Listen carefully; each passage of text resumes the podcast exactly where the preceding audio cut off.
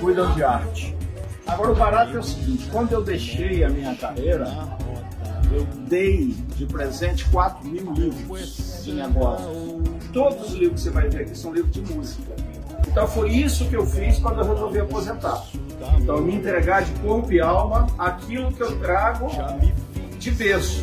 Eu com 16 anos de idade eu compus minha primeira música. Só pra você ter ideia.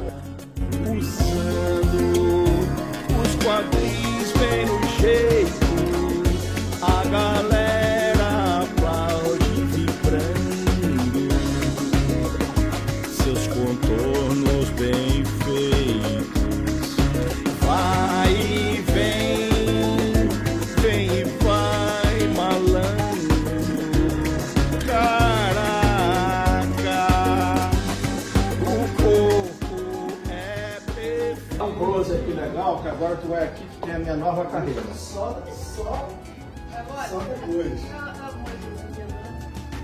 Exibido não, mas eu sou trabalhador. Quando eu resolvi sair do Chase Manhattan e me tornar um headhunter, eu queria ser um headhunter especializado no setor financeiro. Ninguém acreditava nisso. Eu fui para a TASA e mesmo o sócio da TASA não acreditava, então eu criei a FESA, que era Financial Executive Search Associates. Essa empresa foi enfrentando tudo e a todos. Quando chegou em 2011, nós faturamos 45 milhões de dólares no território nacional. Era a maior receita da América Latina na empresa do gênero. Então vem pra cá que eu vou te mostrar que a história mais ou menos está aqui. Primeiro livro, Caçando Executivos Financeiros. E aí eu fiz o que? A história da indústria financeira aqui. Tava poesia daí falar de amor. Aí eu fiz esse livro aqui, Amando. É o meu primeiro livro de poesia, Amando. Só tem amor.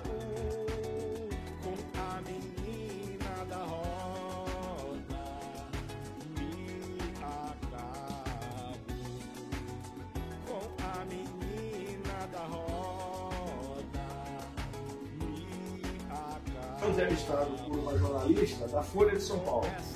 E ela falou, Alfredo, você é um canalha sedutor. Eu anotei o nome e falei, meu próximo livro é Canalha Sedutor. A minha filha não sabia o que fazer da vida.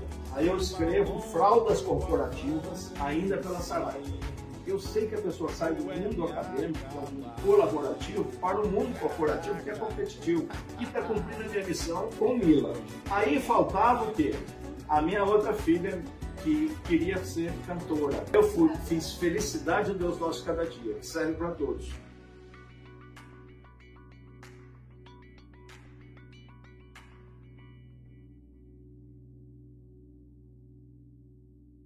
Vou chegar esse aqui, talento, a verdadeira riqueza das nações. Quando nós tivemos um apagão de talentos no Brasil. Nessa brincadeira toda, nesse ínterim, eu fui eleito pela Business Week um dos headhunters mais influentes do planeta. Esse aqui é um livrinho que eu fiz para minha terra, Anta, onde eu nasci, uma vilazinha, que é mais ou menos isso que vocês estão vendo, bem roça mesmo. E, Alfredo, conta um pouquinho a sua experiência. Alfredo foi vaqueiro, né? Fui com 12 anos de idade, eu tocava boi, chamando boi, meu pai atrás, à noite, levando boiada, eu lembro da região ali de Teresópolis até Batidão Férez, que fica lá em Miguel Pereira, à noite, tocando. Pai falava, vai na frente, vai chamando. Eu ia É, chamando, isso é a famosa gestão sem medo. É? Pode ter medo. Ah, filha, se eu tivesse medo, eu não saia da minha terra. É isso. Isso aqui é o mais recente, depois eu vou dar um para cada um de vocês. Se chama Poesia Revisitada. Isso foi um trabalho feito em 2014 pelo Caio Carneiro, um crítico literário. Ele escolheu dentre cinco livros meus os 30 poemas mais bonitos. E eu só consegui tornar isso realidade agora. Agora aqui você vem para cá que aqui tem os CDs aqui. Muito bem. Esse aqui é o CD Banda Zaquer 1. Aí eu usava o meu apelido Lé. Eu tinha a minha sócia, falava assim, ah, não mistura esse negócio de poesia com o nosso negócio e tal. Então eu respeitava, falei, tudo bem. E depois isso me ajudou muito. As pessoas foram descobrindo os dois lados, né? Esse é o CD da Brena, ela grava oito músicas nossas. Aqui é um CD que foi mais um desafio, Relendo Brasil. Esse CD, ele é samba rap. Eu falo, tu não vai fazer rap. Você está com 68 anos de idade, não tem nada a ver. Eu fiz um rap, como diz o Brandão, você intelectualizou o rap. Varanda,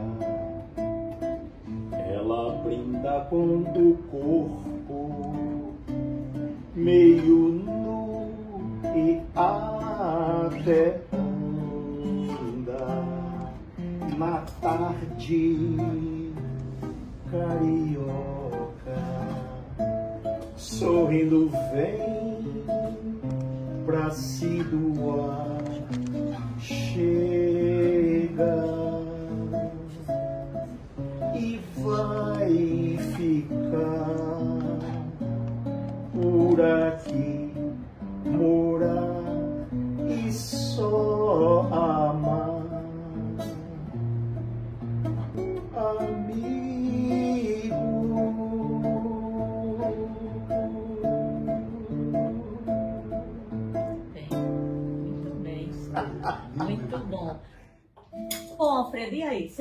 considera uma pessoa bem-sucedida? Conta pra gente o que é ter sucesso. Vamos lá, Magda. Eu simplifico isso de uma forma bem. Eu falo: sucesso é ser feliz. Quando você é feliz, você está fazendo sucesso. E tem muita gente que é feliz e não sabe. Eu era feliz e não sabia. Isso aí todo mundo conhece. O importante é você se descobrir feliz naquele momento. E a felicidade, ela não é na plenitude. Você tem pedacinhos de felicidade que você tem que juntar para ver que o seu momento é um momento feliz.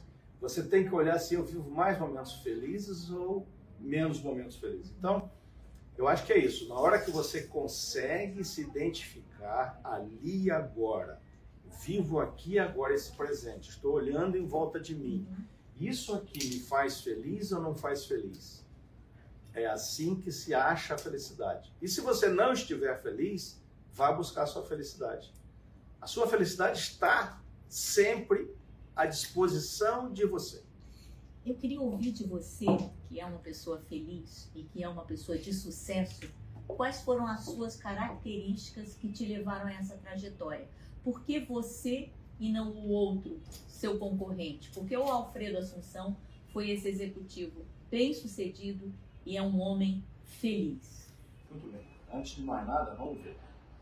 Todo mundo pensa que eu só dei os pulos, né? Vamos ver os Os tombos. tombos. Tomei dois grandes tombos na minha vida. Que a vida inteira eu sonhei em ter o meu próprio negócio.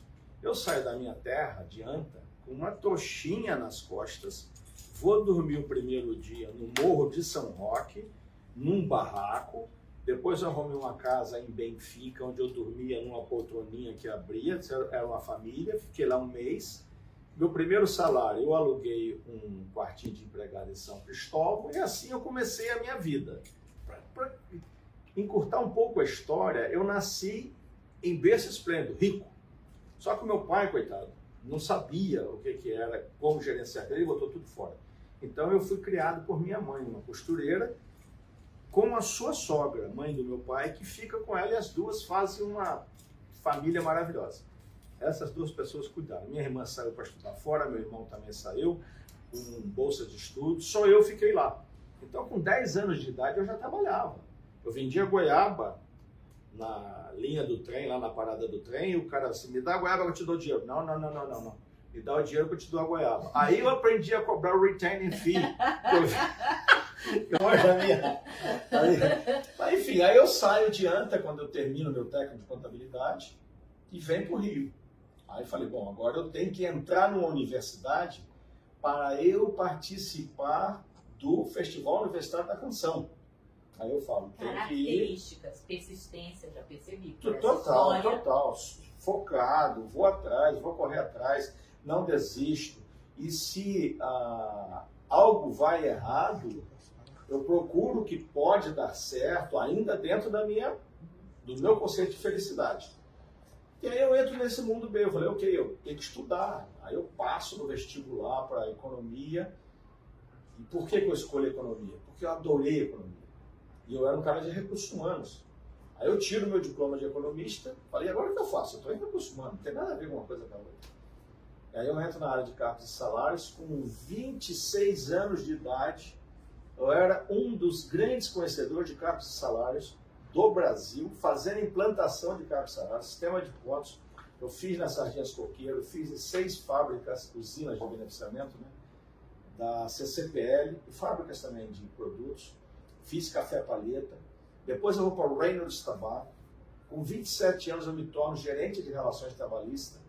Aí eu arrogante pra cacete, estudava igual um monstro, aí eu já estava com a Nádia. Último ano de economia eu fui o primeiro aluno.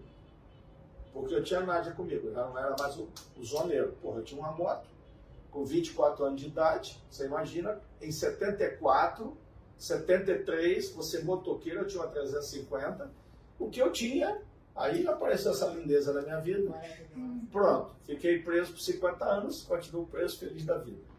Então você foi assim, muito determinado, eu saía com a Nádia, a gente ia ao cinema, eu passava numa livraria e achava um livro de cargos de salário. Foco, persistência, entre tudo isso e a música. Porque a música, Então, compor também, eu imagino, não isso. sou artista, Isso. que deve exigir muito ensaio, muita repetição, muito estudo. Conta um pouquinho como as duas coisas se conversam. Muito bem, veja bem. ah, quando eu estou em Anta, meus recursos eram bem limitados. Então, eu não estou dizendo que essa música seja limitada. Se eu ouvir a banda Zequerão, eu adoro CD.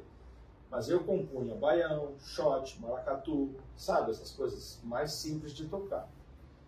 E eu tocava onde? Um violão que eu também fiz, uma guitarra que eu fiz. Eu, não tinha dinheiro para comprar nada disso. Então eu pegava emprestado. Quando eu sigo o meu plano B, eu abandono meu violão por 20 anos. Eu vou comprar meu violão de novo, de novo, o violão que eu compro, que é um de Jorge, eu tenho ele até hoje, já em Curitiba, em 1983, quando a gente foi transferido para lá, eu e Nádia. Aí eu comprei um violão, aí eu começo de novo, aí fazendo as minhas músicas e tal, fiz a distância, ganhei um festival do Carmo, que é um festival extremamente difícil de vencer. Então, menina, ah, ganhamos, vencemos, três horas da manhã, os caras anunciando. Eu falei, caraca, que legal. E com a música minha, né? Que era Zequerum Compara os Tempos. Na época eu botava um- Você sabe tocar ainda? a música. Zequerum? Não, não toco mais não. Aí depois eu entrei pra Bossa Nova. Tá. E se você olhar, quer dizer, eu toco só lendo aqui, olhando aqui, que é muito complexo. Bossa Nova não é fácil, não é qualquer um que toca. Toca um pouquinho agora pra gente. Pode ver a batida. Se você quiser acompanhar batendo, você vai errar.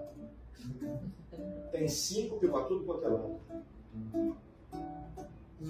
Samba aqui, meu bem. Balança pra lá, balança pra cá. Finge que vai e pra lá não vai. Sem você não vou, com você estou. Sem você me vou, não sei nem sambar. No samba garota só vai, quem sabe? E no samba da garota só sai. Quem vai, quem vai, só vai, só vai, só vai, só vai, só vai. Quem sabe sambar, só sabe quem vai. Quem sabe samba, porque samba que é samba se faz. Em casa, no morro, na roda, quem vai? Porque samba de bloco se faz. Se faz pra quem sabe sambar. Eu só sambo com você, meu bem. Eu só sambo com você, garota. Amarrado em ver você sambar, garota. Conjuga samba da cabeça aos pés. Eu sambo, tu sambas, ela samba. Nós sambamos, vós sambais, eles sambam. É, tem que ser com você, meu bem. Tem que ser com você, garota. Mas, mas é assim que se faz. Uau. Sucesso é ser feliz. Muito A vontade Muito bem. Eu me formei em engenharia e, por destinos da história, eu acabei parando em RH, isso um dos maiores varejistas do Brasil.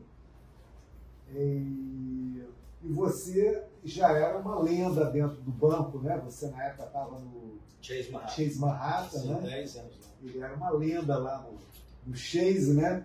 O cara irreverente, Isso. hã? Brigão. Brigão, porrada contador de boas histórias. Também. A gente almoçou uma vez num congresso desse da vida. Eu cheguei em casa, falei, cara, conheci um cara que a gente não conseguia parar de rir. Aí o pessoal, depois do trabalho, mas esse cara é muito bravo, ele briga com todo mundo. Você sabe o que acontece, cara? Existe um negócio, é, recursos humanos.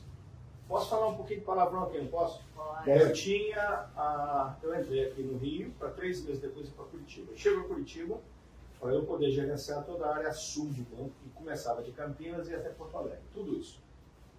Me liga o diretor de, ah, do Rio Grande do Sul. Alô, queria falar com o Alfredo Assunção. Falei, pois não, ele. Opa, você é o cara de recursos humanos? Você está sofrendo de torcicolo? Falei? Olha só, primeiro contato. Eu falei, não, mas o que, que tem uma coisa a ver com? Você não trabalha em recursos humanos? Cara, eu sabia que para essa turma me respeitar, eu tinha que ser Duro. porrada, duro, falar a linguagem deles. Tanto é que eu faço um giro, eu saio de Curitiba, vou para São Paulo, venho o Rio de volta, aquele salão imenso, tudo recursos humanos, era open space, aquela coisa toda, e eu falando com esses meus clientes. Aí eu já tinha toda a área de mercadologia do banco, incluindo tesouraria, personal banking, tudo, tudo, corporate bank, corporate finance. Cara, eles me alejaram, tanto eu trabalhava. Eu trabalhava 17 horas por dia para dar conta. E eu falava com o cara lá de Manaus. Naquela época o telefone você tinha que gritar. E eu falava, vai tomar no cu, porra. Tu tá pensando o quê, cara? Tá, Conflito. Por que você fala tanto palavra? Fala, porra, eu tenho meus clientes. Você quer falar com eles? Vai falar com o talquinho na bunda para ver o que, eles fazem contigo. Então era muito assim, você tinha que chegar e pegar. Eu tinha um cara chamado Fenkert, que era um alemão, austríaco alemão, com uma cicatriz aqui, que aquele cara falava e saía barulhando. Todo mundo tinha medo do Fenkert. Se cagava de medo. Eu falei, você precisa ir comigo. Mas ele queria me levar, falou, cara, você é o único recurso humano que eu conheci na vida que está com o tempo todo com pessoas a guilhotina não tem medo da guilhotina. Falei, "Ô, Fenkert, para eu sobreviver no meio de vocês, cara, eu me mentia também, eu, não sabia o business, mas eu compreendia, eu sabia onde começava e onde terminava. Eu estava lá sempre tentando entender aquilo para eu poder assessorar melhor. E quando eu tinha que falar de recursos humanos, eu falava de recursos humanos. Meu primeiro encontro com o Alfredo Salazar, aí os diretores lá falaram, não, aqui tem um garoto que atende a gente e faz tudo muito bem. Mas quem é esse garoto? É o Alfredo Assunção. Ele é o Alfredo Salazar. Eu chego da rua, encontro com o Ney Alves, que foi meu chefe lá em Curitiba. Falou, você vai ser o diretor de recursos humanos, mas eu não te falei nada. Sim. Aí o Gideon Merhut, que era o tesoureiro. Você vai ser diretor de recursos humanos, mas eu não falei nada. Eu fiquei assim, falei, cara, o que está acontecendo? Aí eu chego à minha sala, tinha um recado para eu ir, ir lá conversar com o Alfredo Salazar. Os caras estão falando aí que você tem que ser o diretor de recursos humanos. Estou sabendo de nada. Não, falaram isso. Então, tudo bem. Então anota aí o que, é que eu preciso de você. Assim mesmo. Aí abri meu número ligou. Começou, número um. Tá, pá, pá. Dois. Tá. Chegou no quinto, falei, pode parar. Ele olhou para mim assim, "Bran, como assim pode parar? Falei, não, você não precisa de um diretor de recursos humanos. Você precisa de um financeiro. É, aí, como é que você fala assim comigo? Não, estou falando com você, isso aqui não tem nada a ver com recursos humanos. Você precisa de um financeiro. Então, o que é que você quer fazer? O que é que você vai fazer? Assim mesmo. Falei, você anota ou eu anoto? Ele, ele olhou, ele olhou, cara, ele falou, Folgado, era, né? era, eu era, Não, eu era irreverente de era irreverente. Falei, pô, e ele vai me demitir? Cara, eu nasci nu. Tudo que sobrou é lucro. Nasci pelado, tudo que eu ganhei é lucro. Porra! E daí se eu voltar a ficar pelado? Eu não nasci. Bom, aí eu comecei. Número um, isso, isso, isso. Quando chegou no 10, eu tinha um plano inteiro estratégico de recursos humanos montado para ele. Aí ele olhou para mim, você vai fazer isso tudo? Eu falei, vou, preciso do seu apoio para a gente fazer isso. A gente vai botar esse banco lá nas nuvens. Ele falou, então tá bom. Apertou minha mão, combinado. Se você não fizer, eu como teu rabo. Assim mesmo, essa, essa era o linguajar. Mas vai escutando. Semana seguinte, ele falou, preciso que você vá para os Estados Unidos. Tem uma reunião de recursos humanos E aí fui para lá e fiz a minha apresentação do que, que nós fizemos no Manhattan, era assim, era assado. Nós queríamos ser melhor em tudo, a Baba não era melhor de nada. E no final passamos a ser o melhor banco de corporate finance do Brasil, saindo lá, resumindo a história, não sei o quê. E, e o cara extremamente falou, mas não foi isso que eu pedi, não sei o que o diretor de. Não, não, não. Wait a. Deixa ele falar. Alfredo, por favor, continue. Pá, pá, pá, pá. Terminou a apresentação. Ele falou, parabéns. Salve de palmas, Alfredo. Você hoje deu uma aula do que é ser recursos humanos de um banco que está mudando sua estratégia mercadológica e estratégia mercadológica e cultura organizacional. E o meu mestrado eu fiz em cima disso. Então eu sabia que eu tinha coisa salteado. Bom, eu volto dos Estados Unidos. Até aí tá tudo bem, mas eu não fiz para os caras mandaram. Segunda-feira eu chego ao Chase Manhattan, já tinha um recado da oficina, sabe que deve O que que tu fez lá nos Estados Unidos? Assim, Falou mal de quem? eu falei, olha, o que, que eu fiz, cara? Eu fiz o seguinte, fiz uma apresentação, tá, tá, tá, e contei essa história toda para ele. Ele falou, parabéns, Alfredo. Pela primeira vez me telefonam nos Estados Unidos dizendo que, enfim, eu tinha um diretor de recursos humanos para me ajudar. Parabéns, em dois anos, que a gente considera como casado. E depois que a gente resolveu casar, assinar os papéis, né? A gente fez uma coisa, Nádia, cuida da casa que eu vou cuidar de prover tudo. Cuida. Então você é gerente, você é gerente da casa. Sabe, a economia, você tem essa definição, é o gerente da casa. Então ela gerenciou a casa. Eu, todo o tempo que eu pude dar a minhas filhas, eu dava. Mas sobrava pouco tempo. Mas eu lembro de sair com elas, de mão dada, de brincar com elas, tudo. Mas dei pouco. A Nádia não, a Nádia deu mais tempo. Então nós temos realmente uma cumplicidade muito grande esses anos todos passando. Não é fácil agora, principalmente agora que eu me aposento, aí eu fico 24 horas dentro de casa. Nádia, chega aqui para as pessoas te conhecerem de Então. perto. Aí 24 horas juntos, meu Deus, tenho certeza que tem hora que ela quer me esganar, tem hora que eu quero esganar. Aí a gente fala, não, não vale a pena esganar, é melhor a gente ficar de boa. Tomar um Essa- vinho tomar um juntos vinho é junto, muito melhor do que muito esganar. melhor do que esganar. rolha, Não é? Mas, menina, é, pandemia, inclusive, nos obrigou a ficar mais junto ainda. Porque senão eu tava fora, sei lá, vou sair com Unido com amigos. amigos. Isso, vou me- mexer com música fora de casa e ela vai fazer outras coisas também, depois a gente se encontrava. Mas é, tá muito bacana que, na verdade, nós estamos entendendo que isso só vem fortalecer. Se a gente está conseguindo sobreviver à pandemia juntos, é sinal que a gente se gosta. Muito lindo. Digno também de. Alfredo, fazendo um paralelo dos teus livros dos extremos de carreira, Sim. de fraldas até o gestão sem medo, né? Aham. Qual, quais seriam os principais conselhos que você daria para quem está na fralda e quem está na gest... depois da gestão sem medo, para se aposentar? Bem interessante. Quem estiver ainda nas fraldas tem que colocar na cabeça que o entrevistador quer alguém que tenha experiência. Mas como tem experiência está saindo do, do- da universidade? Dá um jeito, trabalha de graça, tem que estagiar. Eu sempre falei isso nas minhas palestras. Às vezes eu palestrava com meu cunhado, é professor, falava, "Fá, faz uma palestra para meus garotos, sei o quê, nível médio, aquela turma toda, lá em Três Rios. E eu falava, cara, vai estagiar de graça. Não, mas vão aproveitar de mim. Você não está entendendo? É aí que você vai aprender. Então você vai ter algo a mostrar adicional ao cara que está concorrendo contigo. Que na verdade, o que é talento? Essa que é a verdade. Talento é se fazer necessário. Talento não é quem estuda. Eu já peguei cara com PhD na minha frente, sentado assim, eu falo, o que eu faço com esse cara? Eu não tinha o que fazer com ele. E às vezes me ligar um amigo, muito amigo, muito importante na minha vida, mas Alfredo, o cara tem PhD, é um talento. Eu falei, não, não é. Ele não sabe fazer nada. Ele só estudou, cara. Estudou, estudou, estudou, estudou.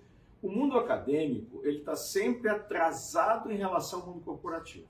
O que o mundo acadêmico faz? Estuda o- o- as melhores práticas do mundo corporativo e leva para a sala de aula. Quando ele termina de aprender o mundo acadêmico, termina de aprender, o mundo já virou. A cada dois anos você tem uma crise. A cada crise você precisa de algo novo. Então, os que estão entrando no mundo, primeira coisa, trata de trabalhar. Essa história de que criança não trabalha é mentira. Se você está trabalhando, você está aprendendo, desde que você seja feliz. Então ele vai estudando e trabalhando, estudando e trabalhando, e com isso você cresce. Então isso é para entrar no mundo corporativo. Agora, muito bem, para você sair, sair, é bom fazer um pé de meia. Você tem que ter algum dinheiro. Não adianta você falar, agora sair, vou para o mundo. Vai o mundo fazer o quê? Primeiro que você não tem mais a mesma saúde, você não tem mais o mesmo ânimo, a mesma vontade, essa coisa toda. Então muda muito. Você vai, você tem que saber vivendo cada ano da sua vida e se ajustando a essa realidade. E outra coisa, você precisa manter ocupada a sua cabeça. Eu prefiro criar mais do que eu ficar tocando. Dá um trabalho muito grande e eu prefiro criar. Então eu vou criando, eu faço a minha música e depois é muito difícil. Isso tudo que eu estou tocando para vocês é música minha. Por que eu não consigo decorar isso? Então eu tenho que saber das minhas limitações. Esse é outro barato da vida. Você tem que se entender. Hilton, quando eu estava chegando ao Chase Manhattan, eu estava terminando meu pós-graduação na FGV em desenvolvimento de recursos humanos. Eu tive uma palestra lá que valeu quase que os 360 horas de estudo que eu tive na FGV. Palestra sobre carreira. Onde o cara diz que você tem que aprender quais são seus pontos fortes e pontos fracos. E você tem que saber se os teus pontos fracos você consegue desenvolver. E se vale a pena desenvolver. Ou se você foca nos teus pontos fortes e aperfeiçoa mais ainda esses pontos fortes. Você vai ser a diferença. Olha só que barato. É o fazer mais. Isso é outra coisa que eu aprendi na minha vida. O Ney me ensinou. Falecido, coitado. Alfredo, eu não sou mais do que ninguém. Não sou mais inteligente, sou mais nada. Eu só faço um pouquinho mais. É para chegar a nove, eu chego oito. É para sair a seis, eu saio a sete. Falei, tá aí, cara. O valor agregado que você coloca numa determinada tarefa, ninguém te toma. O valor agregado que você coloca na tua cabeça estudando, ninguém te toma. Isso é ativo que, você, que só a doença te toma. Mas ninguém te rouba isso. O cara pode roubar roupa, rouba sapato, rouba teu carro, rouba tudo. Agora, o teu intelecto ninguém rouba. Então foi onde eu investi. Eu vou investir. É muito louco. Agora, você precisa realmente se orientar. E, e, com, e com gente boa, pelo amor de Deus. Às vezes é melhor você pagar um pouquinho mais, mas ter um grande orientador do que simplesmente, ah, eu fui lá e fiz um coach, não sei o quê, tem um monte de gente dizendo que faz e que não faz. Eu conheço isso. Quando alguém me falava, Alfredo, eu preciso que você me dê um coach. Eu falei, você enlouqueceu, cara? Eu não sou isso. Eu não sei fazer isso. Eu vou atrapalhar a tua vida. E aproveitando o gancho aqui, Alfredo, Ah. é, você disse que uma pessoa para se aposentar precisa de duas coisas. Um plano B, que pode ter acompanhado a vida toda dela, uma Isso. música te acompanhou, Isso, isso. ficava atrás e agora ficou na frente na sua vida, e uma poupança. Para administrar essa sua poupança, a sua vida financeira, você conta com alguma ajuda profissional? Tem que contar mais. Vamos lá. Primeiro, isso é outra coisa. Eu já peguei na minha mesa oval lá, conversando com meus sócios. Aí um sócio falou, ah, eu tomei na cabeça na bolsa de valores, eu tomei não sei o quê, eu tomei. Aí, cada um falando uma merda. Quando a bolsa vai para baixo, né? Eu falei, seus idiotas, vocês têm que cuidar dessa ação aqui, ó, dessa empresa. Eu não tenho dinheiro em bolsa de valores. Eu não tenho tempo para isso. Isso aí você precisa ter tempo, precisa ser expert no assunto. Estudar, exatamente como você estuda a sua Gestor, área. exatamente. Assim como eu sou bom em executive search, você tem a pessoa que é boa em gestão de, de, de, de fortuna, gestão de, de, de ativos financeiros, de patrimônio. Então é isso que você tem que olhar. Você tem que se socorrer. Pague alguém para cuidar dos teus ativos. Aí sobra tempo para você ganhar dinheiro enquanto executive search. Eu lembro quando eu te conheci, foi mais ou menos assim. O que, que eu tinha? Eu tinha um dinheiro lá, não sei o quê, papá, de repente começou a sobrar um pouco mais e eu ganhando dinheiro. Falei, porra, eu não tenho tempo de ficar olhando essa, essa coisa. E aí eu conheci Magda, já, a gente já se conhecia, Magda uma hora foi minha candidata, outra hora foi cliente, outra hora foi... Então a gente tem uma amizade que vem de, sei lá, 30 anos, Muitos 20. anos. Mas enfim, ah, voltando à tua pergunta que é bem... Todo trabalhador, quem quer que seja, esteja onde estiver, ele tem que pensar o que, que eu vou fazer depois que me aposentar. Então ele tem que cuidar de uma poupança, ele tem que cuidar de ver se a poupança dele é muito boa, alguém ou ajudar, senão ele vai perder tudo. Tem um ditado americano aí que você nunca deve colocar Todos os, os ovos ovos no mesmo cesto. Porra, mas é o que, Diversificação. é o que todo mundo está fazendo. Você vê que Ganhar dinheiro a roda e tal. Diversificação. 20 dias depois aquela merda fez isso, puf. E aí é pior é o seguinte, que a pessoa começa a acreditar que aquela merda vai voltar. Enfim. Então nós temos muito disso no mercado. O que, que eu faço? Eu passo a minha grana para a Magda, o máximo que eu faço, eu vigio dentro da Sim, minha claro. possibilidade, claro, tenho que fazer. mas, Prestamos contas Exatamente, todos os a meses gente. e quando ele precisa. Isso, é. Faço minhas perguntas e Isso. tudo. Mas eu procuro ver se eu não entro muito nisso. Falei, pô, afinal de contas, ela ganha para isso. Ela tem que ganhar para me dar a melhor condição possível. E aí eu tenho tempo para tocar meu violão. Tem o processo evolutivo. Você vai crescendo enquanto pessoa, enquanto profissional, e você vai vendo que aquelas pessoas que um dia foram ídolos não são mais aquilo tudo que você achava que eram. Outra coisa, todo achievement meu, tudo que eu consegui, ah, eu celebrei. Eu Isso é muito celebrei. importante. Chegar em casa, vida. agora vamos É. tomar um drink, porque, porra, hoje Sucesso é ser feliz e celebrar. e celebrar, tem que celebrar. Isso é importante, porque não é sempre que você vai conseguir atingir os seus objetivos. Então, pô, vamos celebrar. Baiana faceira que passa com graça de moça criança,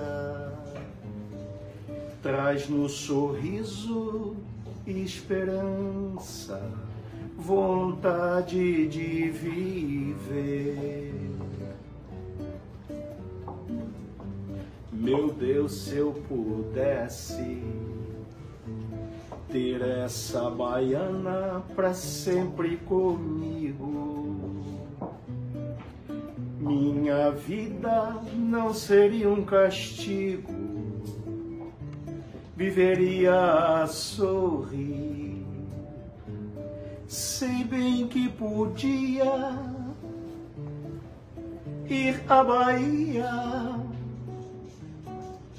procurar outra baiana assim.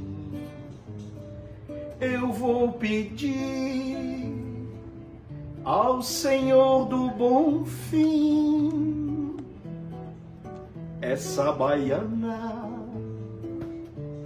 todinha pra mim.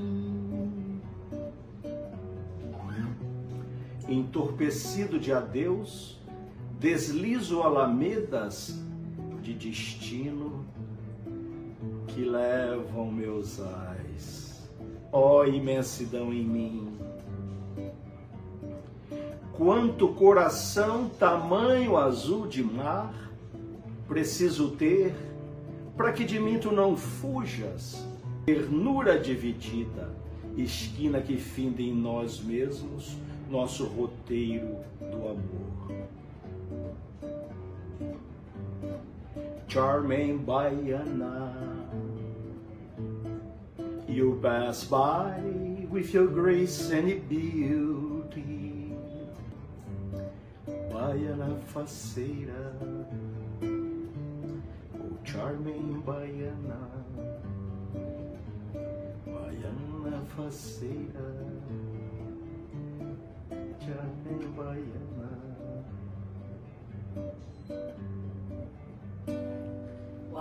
Viu que batidinha? Essa batidinha foi algo assim que eu vou.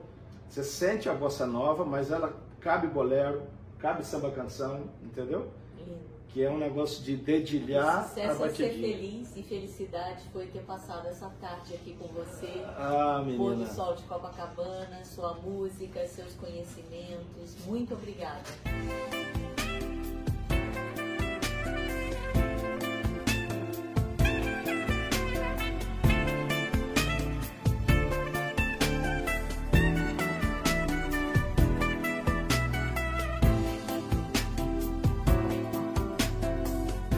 Aproveitando aí, que tá todo mundo aí com bons a vinhos, uma ótima cerveja, uma IPA fantástica, uma cor incrível. O que, que o belo casal faz para estar conservado? É formol? É álcool gel? Qual é o segredo do casal? É álcool e vida, formal depois do corpo. Dá um brinde!